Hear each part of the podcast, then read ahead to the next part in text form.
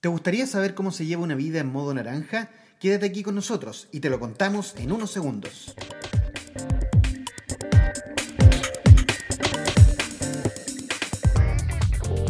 En este podcast descubrirás un modelo de liderazgo personal que te ayudará a encontrar una brújula, tu propósito personal en cinco dimensiones de valor para una vida plena y con sentido en estos tiempos de irrupción. Modo naranja, co-creando tu propuesta personal. Muy, pero muy buenas tardes, don Marcelino Garay Madariaga. ¿Cómo está usted para comenzar este tercer episodio de Modo Naranja? ¿Cómo anduvo estas celebraciones por Chile que estuvimos celebrando las fiestas patrias? Familiar, tranquilo, comí rico, eh, sin culpa y ya el día, diría martes, empecé este camino de regresar a mis rutinas. Pero quiero también saludarte con mucho cariño, Eduardo, porque hoy día, hoy día se inicia la primavera. Sí, sí, se inicia la primavera, los colores, el calor, qué rico. No, no como hoy día, pero va a empezar a llegar. Bienvenido Eduardo, bienvenido a toda nuestra audiencia y aquí estamos de nuevo, Modo Naranja. Bueno, aquí en Modo Naranja, un gran abrazo, bienvenidas y bienvenidos todos a este tercer episodio de Modo Naranja, donde vamos a develar el día de hoy la segunda dimensión de nuestro modelo Modo Naranja y nuestra segunda dimensión trata de eh, la dimensión social, de tu dimensión social. Tema que es complejo porque me ha tocado mucho escucharlo, Marcelino, en los, los profesionales más jóvenes sobre todo, que siempre tratan de echarle la culpa al contexto y viven muy aproblemados por el contexto. Creo que contexto y social van muy, muy de la mano, pero siempre tratando de culpar a que las cosas no están funcionando por culpa del Estado por culpa de la política, por culpa del gobierno de turno, por culpa de una pandemia, y todo eso forma finalmente la sociedad, que no es solo eso, sino que es mucho más compleja y más problemática que justamente solo eso.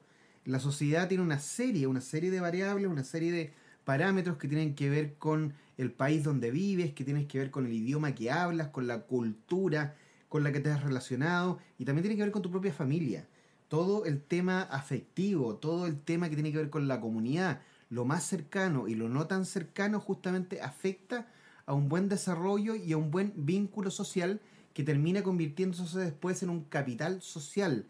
Pero, pero es un problema, es un problema para los nuevos ejecutivos, para las nuevas generaciones, para las nuevas eh, profesionales, para aquellos estudiantes universitarios que están saliendo de la universidad justamente y entrando al mundo laboral y se encuentran de repente apabullados con esta sociedad donde creemos que todo está en contra, que todo el viento es en contra y que nada está a nuestro favor por distintas variables, Marcelino. Sí, yo creo que ha pasado eso ¿eh? y cuando uno es joven eh, siempre pone el acento en aquello que uno desajusta o que no va conforme a esta idea que uno tiene. Yo creo que una de las primeras cosas ahí que uno hay que aprender que, mira, es donde tú pones la atención, es lo que vas a pensar y sentir. Y aquí hay un ánimo de, desviar un poquito y, ponerse a pensar en cosas mejores. Somos seres sociales, es imposible que el contexto no nos influya. Incluso, diría yo, Eduardo, que e, es la época en que aparecen cuando uno es joven aparecen mucho más los tóxicos. No sé si te ha pasado. Cuando uno es joven aparecen, pues aparecen muchas amistades, porque todos andan apareciendo como, como buscando relaciones, pero nos falta aquella persona tóxica, aquella persona que siempre está buscando, no sé, la confrontación, siempre está buscando la diferencia, siempre está buscando eh, lo que está pasando mal y está muy al día de eso. Y, si tú lo frecuentas mucho, te va afectando tu estado de ánimo. Yo te diría que, que, que sí, es verdad, nosotros eh, en el caminar no podemos estar pensando de que el contexto va a ser a la pinta de uno. Yo creo que el contexto hay que saberlo mirar, interpretar y responder a eso desde nuestra perspectiva individual. Recuerda, Eduardo, que en el episodio anterior dijimos, si la casa está ordenada por dentro, lo que suceda afuera no necesariamente nos va a desordenar. Pero si no está ordenada la casa por dentro, el contexto sí te puede desordenar. Y dentro de ese contexto, ojo, las personas tóxicas. Yo inmediatamente doy un tips, me alejo. me alejo de esas personas. Oye, qué, qué, qué, complicado el tema social. El tema social parte, parte en la familia, se expande un poco más a la, al barrio, al, al, pasaje donde vives, al, al, al, edificio donde vives, a tu comunidad del edificio, a la villa donde podrías vivir. Y, y, y tú tienes que interactuar. Somos seres comunitarios. Desde que el hombre empieza a volverse un ser humano sedentario, empieza a buscar comunidades, vínculos justamente para poder colaborar, para poder solidarizar con los otros. Y, efectivamente, como tú lo dices, algo ha pasado el último tiempo que, que, nos impide el poder entender que somos seres humanos comunitarios, que somos seres humanos solidarios, que somos seres humanos que necesitamos co-crear con otros y estar con otros para que las cosas resulten mejor. Pero nos ha tomado una ola individualista estos últimos años eh, que, a muchos eh, los consume donde el, atesorar eh, eh, cosas, bienes o, relaciones solo para uno y solo para mi entorno cercano, solo para la dimensión personal, podríamos hablar, que fue la primera que, hablamos, empieza a causar, a causar serios, serios problemas para uno y para los otros, porque dejamos de ser comunidad, dejamos de interactuar con otros, Marcelino. Sí, yo hago siempre la distinción, ¿ah? y aquí nos, me voy a ir en, la dura por lo que yo he visto. ¿ah? hay una, hago una distinción entre individuo y persona. Hay personas que se plantan ante la, ante la vida como individuos. Incluso, tú lo acabas de un poco reseñar, tengo amigos, tengo amistades, tengo vínculos. Es desde el tener, como si fuera una cosa. Y en realidad, eh, nosotros somos seres más bien relacionales. Y ahí hago la distinción entre individuo y persona. Nosotros somos personas porque somos seres en relación cuando esa relación con el entorno, con los demás, no está bien construida, aparece la soledad. Y yo te diría que es algo que realmente hace mucho daño. Una persona que está sola, sin vínculos eh, fraternos, sin vínculos saludables, se está marchitando. Y fíjate que yo te voy a contar dos elementos que son para mí paradigmáticos de eso. Una que es testimonio personal y la otra que en realidad eh, está figurado. ¿Te acuerdas tú en el año 2000 la película El náufrago que protagonizaba Tom Hanks? Sí, por supuesto, por supuesto. Es, es, un empleado que cae porque el avión en que viajaba se siniestra y tiene que vivir varios, varios meses en una isla, solo, solo. Y ahí está la gracia.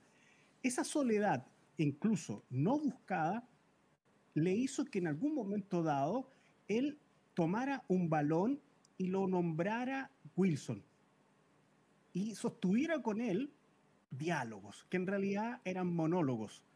El hombre es tan social que en realidad necesita el contacto del otro.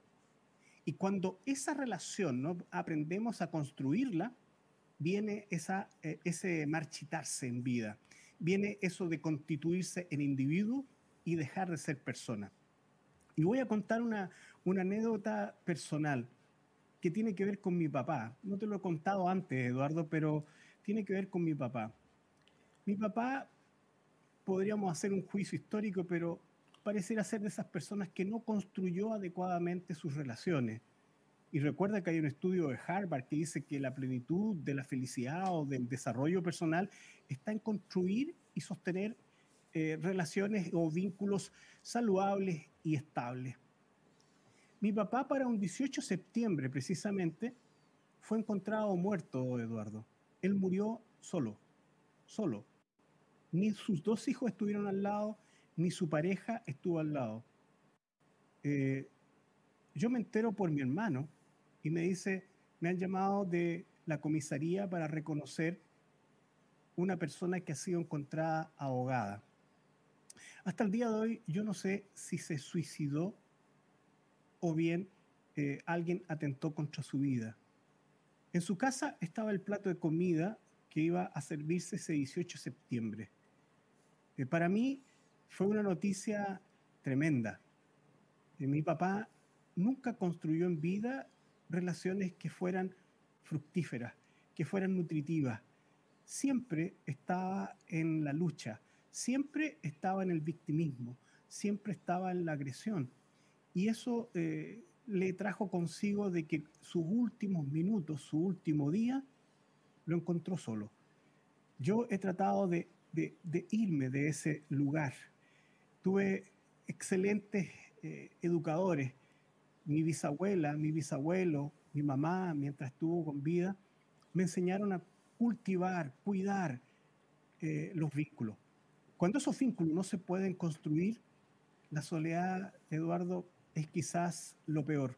Tú puedes tener todo, todo lo material al lado, pero si no eres en vínculo, como decíamos, como respuesta a ser persona, es verdaderamente la soledad lo antinatural del hombre. Y, debo confesarte, pasé muchos años eh, preguntándome si yo había hecho lo suficiente. Y, y, esas respuestas obviamente son difíciles de encontrar. Mi papá no supo construir vínculos y, y el precio que pagó fue encontrar su último minuto en la soledad. Wow, Marcelino, ¿eh? qué generosidad de un maestro como usted para contarnos y develar y dejar pública una historia tan personal como, como esta. Bueno, justamente ese estudio de Harvard es del psiquiatra Robert Baldinger. Está en una charla TED Talks, donde justamente una de las cosas que él dice es, em, cuanto mayor sea nuestra comunidad, más sanos estaremos la importancia de hacer comunidad. El individualismo nos lleva efectivamente a lugares oscuros, a lugares insospechados, a lugares sin encuentros, a, lugares sin felicidad, sin contacto y, por qué no decirlo, también a, a, lugares sin amor. Y lo que dice este estudio de Harvard, que es el mayor estudio que se ha hecho en la historia de la humanidad, Baldinger, para que lo chequeen por ahí, Robert Baldinger, justamente el estudio dice que él es como el tercer o cuarto director de este estudio, que cuanto mayor sea nuestra comunidad, más sanos estaremos. Eso es lo que termina pasando, la importancia de hacer comunidad, Marcelino, para no quedarnos solos en algún momento. Sí, yo te diría que es eso. Eh, pero hay que saber ser social. Eso es la, la gracia de esto. Hay que saber ser una persona porque esto no viene de cuna. Hay que aprender a convivir con ese contexto, a convivir con las personas que probablemente puedan ser no iguales a nosotros.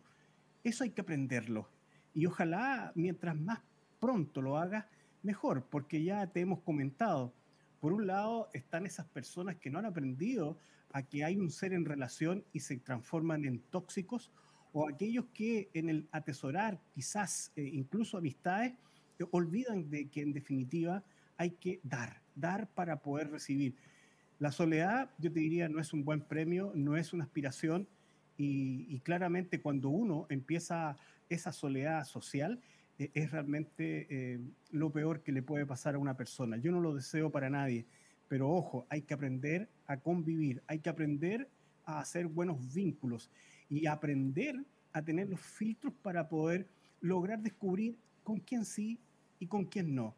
No hay una receta en esto, Eduardo. Yo creo que todos nosotros eh, debemos ir intentando. Yo como digo, eh, hay que dar eh, el, derecho a la duda y, uno empieza a confiar. Si en la historia empieza a desacoplarse esa declaración con respecto a los hechos, obviamente tienes que tomar una decisión. Muy bien. ¿Te parece que mencionemos a nuestro auspiciador, Marcelino? Me parece que hacer un break en esta parte para que después vayamos a, a dar más respuestas y intenciones más bien positivas y adaptativas para lo que puede venir en la dimensión social, que es la segunda dimensión de Modo Naranja. Bueno, mencionar a broslibrerías.cl, muy importante, broslibrerías.cl. Van ahí a www.broslibrerías.cl, la tienda de libros online, una nueva experiencia vinculada a los libros. Y además, si ustedes quieren comprar el libro Modo Naranja, nuestro último libro con don Marcelino Garay, tienen que escribir ahí en el código de descuento, cuando uno hace el, final del pago ahí en la página online, escriben Modo Naranja e inmediatamente se les va a hacer un 10% de descuento gracias a la gentileza de broslibrerías.cl que me facilitó un par de libros de los cuales voy a recomendar hoy día uno al final de la jornada Marcelino. Eso es ¿Qué, te parece que vayamos ya de frentón a hablar de por qué es tan importante la segunda dimensión de modo naranja? Recuerden que estas cinco dimensiones están en un canvas. Este canvas lo estamos regalando. Tienen que escribirnos al modo naranja.gmail.com y atendido por sus propios dueños, les enviamos en alta definición este canvas para que lo trabajen. Ahí van a poder visualizar, eh, ahí van a poder hacer eh, cultura ágil, van a poder hacer agile, agilidad y con el canvas. Lo pegan en su muralla, en la pieza, en su lugar de trabajo, con compañeros, con la familia y van trabajando en sus dimensiones. Y hoy día estamos hablando de la segunda dimensión de modo, modo naranja, que es la dimensión social don Marcelino. Empecemos a dar respuestas. Eh, Empecemos a dar respuestas. Vamos por ahí. Modo naranja, eh, primero parte de la definición que somos personas siempre y cuando seamos seres en relación. Así que aquí destacamos dos grandes pilares, el pilar de los afectos y el pilar de la comunidad. Voy a poner un poquito foco, fíjate que en los afectos. Los afectos son aquellas relaciones te diría, más estable, más cercana y por lo tanto más incidente en nuestra salud mental y, ¿por qué no decirlo?, en nuestra plenitud. Eh, yo, yo lo confieso, ¿ah? eh, estas son las relaciones para mí significativas y no me centro solamente en la familia. También hay amistades como la tuya, Eduardo, que a mí me nutre, que a mí me motiva, que a mí me expande. Eh, ese tipo de relaciones son intencionales y además gratuitas. Yo te diría que, hay que cultivarlas, hay que ayudarlas a que en definitiva sean un aporte. Y voy a poner un poquito el acento en aquellos momentos en que tenemos con esas personas desavenencias, conflictos, eh, malos entendidos. Ahí yo te diría, tengan paciencia, todos somos humanos, todos podemos cometer errores, podemos ser imprudentes, meter las patas, como se dice en Chile. Ahora, dichos quiebres son verdaderos duelos, son pérdidas que hay que buscarle, eh, hay que buscarle el, el, aprendizaje. Y yo te diría, como primera, primera sugerencia, la vida es tan efímera que debemos estar en paz, ojalá en la mayor parte del tiempo con esas personas cercanas nuestras. Y voy a reiterarlo, nuestra vida es efímera no sabemos cuándo es el último día y por tanto debemos tratar de estar en paz con aquellos que nos importan y ellos implica tomar iniciativa. ¿Por qué te digo esto? A mí me sorprendió y me conmovió mucho hace algunos años atrás el testimonio de un cantautor argentino que ya no está con nosotros, se llama o se llamaba Facundo Cabral. Facundo Cabral desde niño se fue de su casa y, empezó como un trotamundo. Hizo su fama, se convirtió en cantautor y siempre iba a visitar a casa a su mamá. Pero era visita, entrada y salía, estaba algunos días y se iba. Y él un día decide darle una sorpresa a su mamá. Y dice, yo voy a llegar a mi casa y le voy a decir a mi vieja, mamá, este año me quedo un año contigo. Ese día, él llega a las 8 de la mañana a la casa de su mamá. Su mamá había fallecido a las 7.45, 15 minutos antes. La moraleja, y es la invitación que hacía Facundo, es ve ahora, ve ahora, resuelve ahora, concíliate ahora. Muchas veces me preguntan, pero ¿Qué gracia tiene si el ofendido puedo ser yo? ¿Por qué yo debo perdonar? Y yo siempre he dado la siguiente respuesta, Eduardo. Cuando a uno te hace un daño, cuando una persona te ha herido, te ha ofendido, perdónalo. Tú toma el primer paso, perdónalo. Y te voy a dar una razón egoísta para eso. La razón egoísta es que si tú perdonas primero, alivianas tu carga no cargas con esa culpa o no cargas con ese dolor, no cargas con ese sufrimiento, no cargas con ese resentimiento. Perdona tú primero. Y sobre todo a aquellas personas que son cercanas. Nunca sabes si vas a estar al día cuando llegue la hora final de cada uno de nosotros. Esa es mi primer sugerencia. Cuidar los afectos, los más cercanos. Como decía el principito, soy responsable de mi rosa.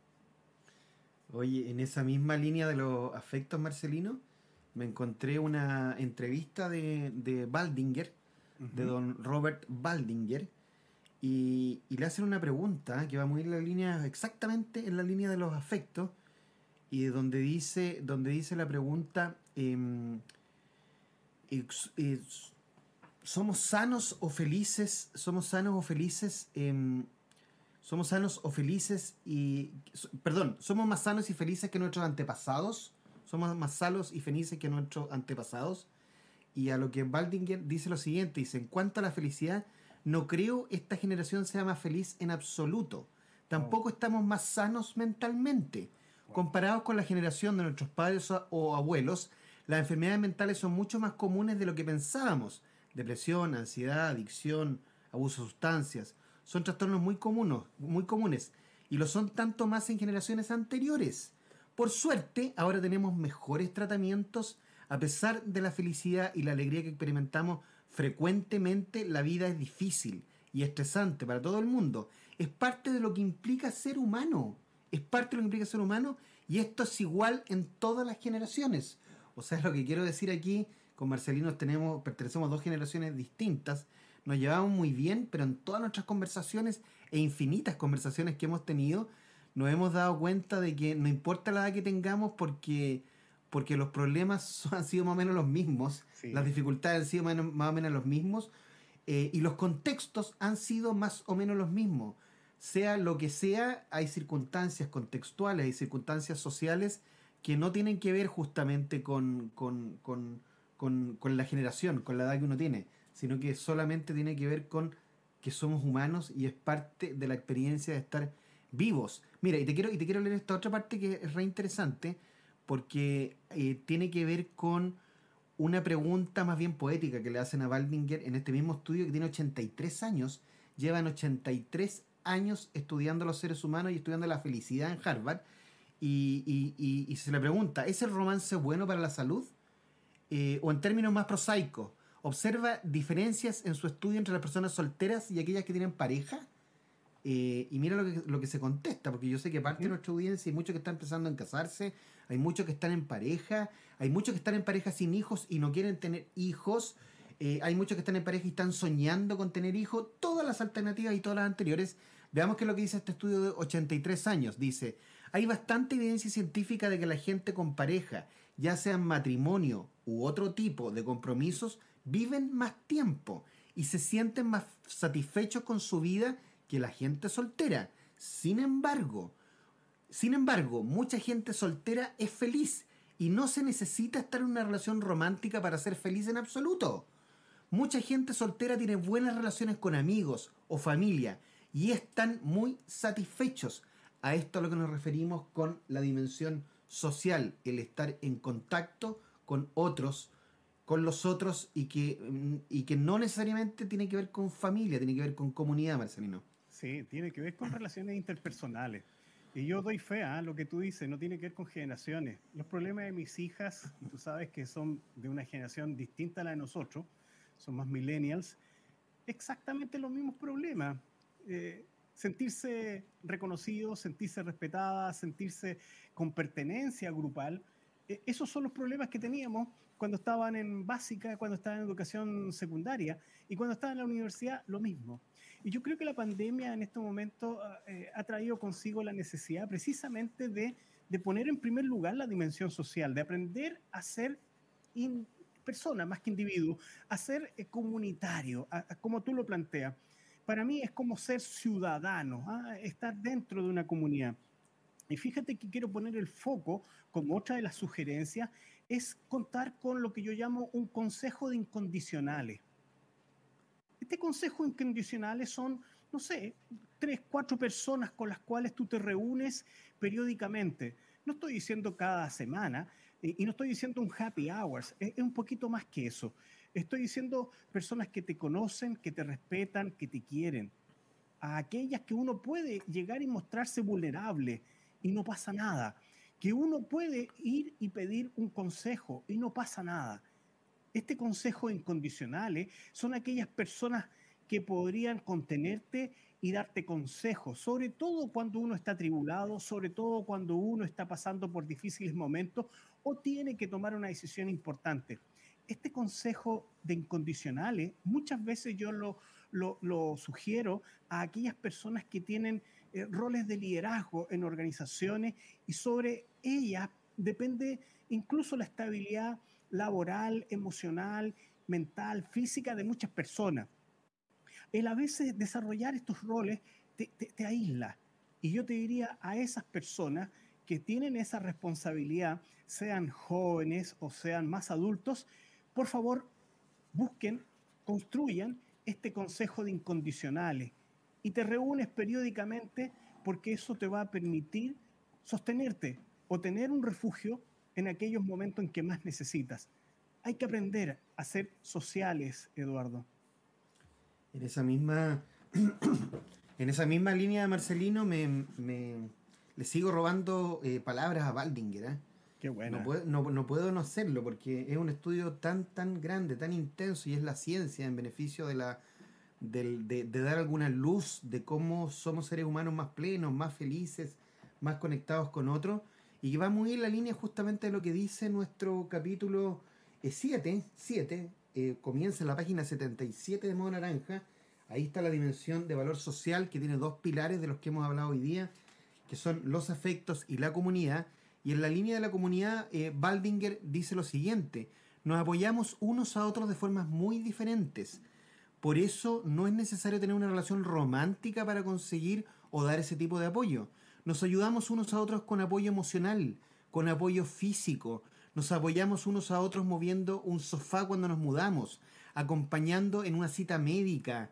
Hay muchas formas de dar apoyo mutuo y este tipo de apoyo se puede obtener de amigos, familiares, parejas o a veces de tus vecinos, de la comunidad y, y a veces incluso de desconocidos que generan esa confianza para buscar ese bien común que se vive justamente en comunidad. No hay nada más increíble, oye, que contar con amigos, contar con personas que te pueden tender la mano.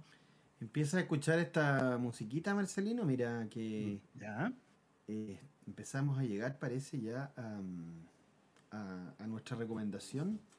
Ya empieza a ser un clásico ya a esta altura. Así que va a tener que afinar. que afinar y cantar conmigo porque se nos pasó el tiempo nuevamente, nuevamente, y aunque no creamos esta media horita que tenemos para conversar en modo naranja, para exprimir al máximo esta naranja, esta forma de ver la vida en color naranja, eh, se nos viene nuestra recomendación, en modo naranja. Muy bien. Mandarina, mandarina. Muy bien. Y el día de hoy eh, comienzas con la recomendación. Tú, Marcelino Garay. Voy, voy. Mira, fíjate, me pasé de los libros, ahora voy a recomendar una película. Es una película muy linda. Yo al principio, por los, por los protagonistas, no la tomé muy en serio y pensé que era una simple comedia, pero, pero revitaliza el enfoque en los vínculos. Se trata de como si fuera la primera vez. Está protagonizada por Adam Sandler y Drew Barrymore. Ellos son los protagonistas. Ella pierde la memoria todos los días. Y él le graba un video para que, viendo ese video todas las mañanas, ella recupere los recuerdos que pierde. Yo al principio decía, qué bobo. Y en realidad la vida es así. Uno tiene que ser aporte siempre. En este caso, eh, era enamorar a su esposa todos los días. ¿Y cómo no va a ser así? Si uno descuida los vínculos, los vínculos se marchitan. Uno tiene que estar ocupado, tiene que ser responsable de sus vínculos. Bonita película, se pasa bien, pero tiene ese trasfondo que te deja la sensación de que así hay que empezar a vivir. Eduardo, vas con tus recomendaciones. Muy bien, una linda y hermosa película, efectivamente, ¿eh? muy, muy recomendable.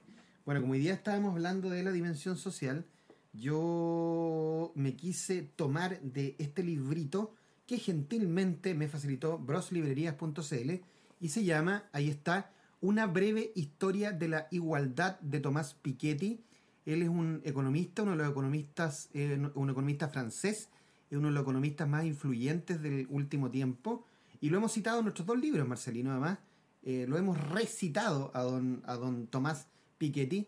Es un libro súper interesante porque mezcla historia con economía, eh, pone también en tenor y hace un recorrido por la lucha hacia la igualdad que hemos conseguido y que falta por hacer. Además, tiene muchas cifras, está muy, muy, muy basado en historia, en la historia de la humanidad, que tiene que ver con igualdad, con cómo las sociedades logran sobrevivir eh, eh, en, un entorno económico que es muchas veces complejo por lo desigual que llega a ser muy, muy interesante. Hay, eh, es, una, es una mirada que llega a un amplio público y presenta una síntesis que trasciende las fronteras nacionales y disciplinarias y profesionales, además.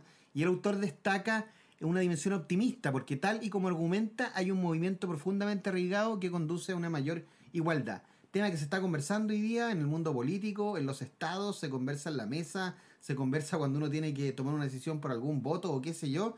Otra mirada, una mirada eh, francesa de un economista muy influyente, donde en un pequeño libro, no es tan, tan, tan grande, nos hace un resumen de cómo ha estado el tema de la igualdad. Hay unos bonitos gráficos adentro también, eh, gráficos muy contundentes, donde por ejemplo se evidencia que las personas más educadas, con más educación formal, con más años de educación, tienen mejor remuneración a nivel global. Entonces ahí ya hay un warning ya que tiene que ver por qué no todos tenemos acceso a una buena educación, a una mayor cantidad de años educándonos. Mucha cifra, mucho gráfico, muy, muy interesante, muy recomendable, don Marcelino Garay. Sí, es un autor que se documenta muy bien. No me cabe duda que está muy bien argumentado dicho libro. Muy buenas recomendaciones, Eduardo. Una breve historia de la igualdad del editorial Paidos en Chile lo encuentran ahí en broslibrerías.cl. Estamos pues, don Marcelino. Hemos llegado uh. al final. Aunque no lo creas, lo logramos. lo, logramos. Nuevamente. Sí, segunda dimensión de modo naranja revisada. Y ojalá que haya sido eh, suficiente la motivación nuestra para que vayas y puedas con tu canvas desarrollar esta dimensión y autocomprometerte a activar esos vínculos, a perdonar a aquellos que están lejos de ti y a poder construir comunidad junto con otros. Bueno, muy importante que no se olviden escribirnos al modo naranja.gmail.com. Cualquier duda que les salga eh, o que les surja eh, del capítulo que estamos viviendo, lo pueden consultar ahí.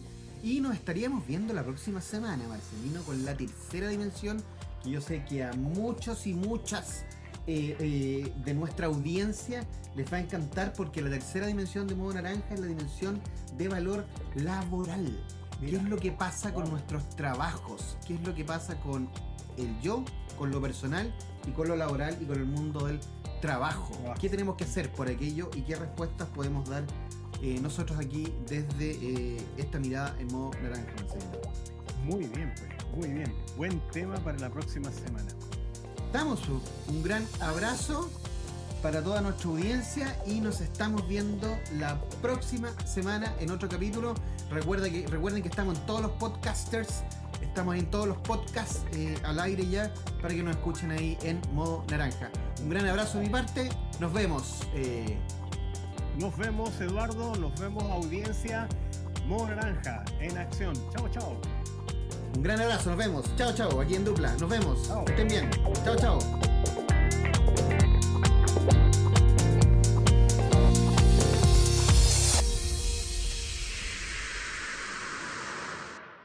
Modo Naranja es un podcast original de Locañas Studio, con las voces de Eduardo Águila de Ramón y Marcelino Garay Madariaga.